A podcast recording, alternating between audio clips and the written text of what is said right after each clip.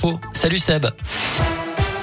Salut Cyril, salut à tous et une info pratique pour débuter et cette galère qui pourrait durer entre Rouen et Saint-Etienne. Depuis plusieurs semaines, un mouvement de grève entraîne des suppressions de trains sur cette ligne.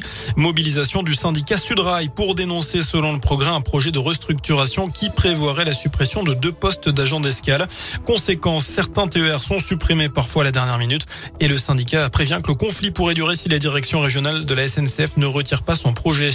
La carrière autorisée à reprendre son activité à Saint-Julien-Molin-Molette. En tout cas, provisoirement, elle était pourtant suspendue depuis trois semaines après une décision du tribunal administratif.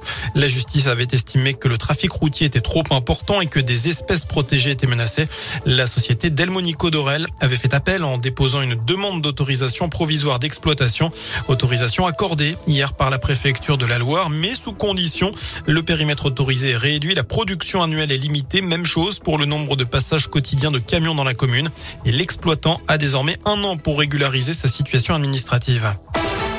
Dans le reste de l'actu, et alors que les bombardements continuent en Ukraine, le président Volodymyr Zelensky se dit prêt à discuter avec la Russie sur le statut du Donbass et de la Crimée en échange de l'arrêt des combats.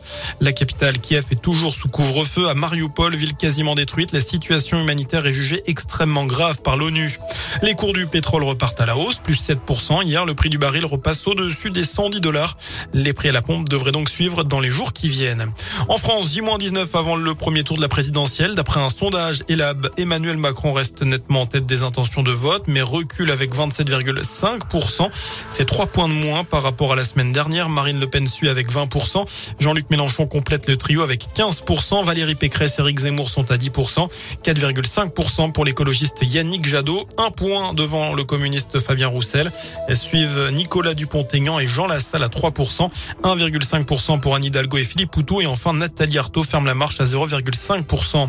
Emmanuel Macron, je vous en parlais à l'instant, eh bien appel au calme et à la responsabilité en Corse après la mort d'Ivan Colonna. Le président de la République assure que des conséquences seront tirées. Je rappelle que l'indépendantiste corse a succombé à ses blessures hier soir à l'âge de 61 ans, condamné à la perpétuité pour l'assassinat du préfet Rignac.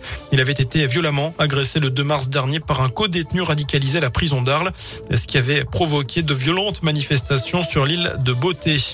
Dans l'actu aussi, la remise en liberté de Cédric Jubilard rejeté. C'est la quatrième fois en neuf mois. Il est soupçonné du meurtre de son épouse Delphine Jubilard, disparue dans la nuit du 15 au 16 décembre 2020. Il avait été écroué en juin dernier. Les recherches se poursuivent pour tenter de retrouver le corps de la jeune femme, mais sans succès pour l'instant. Enfin, dernier jour aujourd'hui pour euh, voter pour le village préféré des Français. 14 communes sont en lice, dont Dieu le fit dans la Drôme pour Auvergne-Rhône-Alpes. On connaîtra le gagnant dans le courant du mois de juin sur France 3. Voilà pour l'essentiel de l'actu.